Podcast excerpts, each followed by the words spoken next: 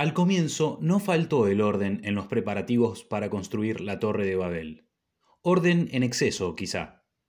Se preocuparon demasiado de los guías e intérpretes, de los alojamientos para obreros y de vías de comunicación, como si para la tarea hubieran dispuesto de siglos. En aquella época todo el mundo pensaba que se podía construir con mucha calma, un poco más y habrían desistido de todo, hasta de echar los cimientos.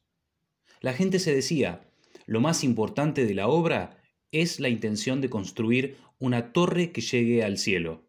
Lo otro es deseo, grandeza, lo inolvidable.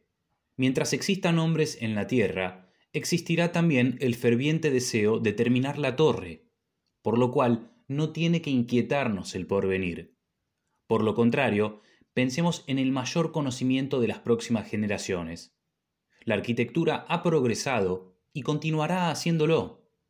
De aquí a cien años, el trabajo que ahora nos tarda un año se podrá hacer seguramente en unos meses, más durable y mejor. Entonces, ¿para qué agotarnos ahora? El empeño se justificaría si cupiera la posibilidad de que en el transcurso de una generación se pudiera terminar la torre. Cosa totalmente imposible. Lo más probable será que la nueva generación, con sus conocimientos más perfeccionados, condene el trabajo de la generación anterior y destruya todo lo construido, para comenzar de nuevo. Esas lucubraciones restaron energías y se pensó ya menos en construir la torre que en levantar una ciudad para obreros.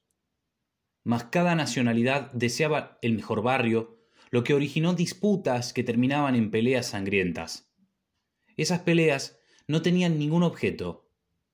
Algunos dirigentes estimaban que demoraría muchísimo la construcción de la torre, y otros que más convenía aguardar a que se restableciera la paz.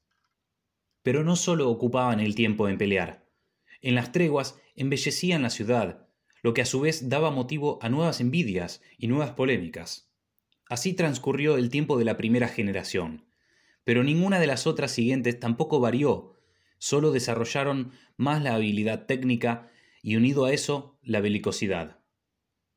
A pesar de que la segunda o tercera generación comprendió lo insensato de construir una torre que llegara al cielo, ya estaban todos demasiado comprometidos para dejar abandonados los trabajos y la ciudad.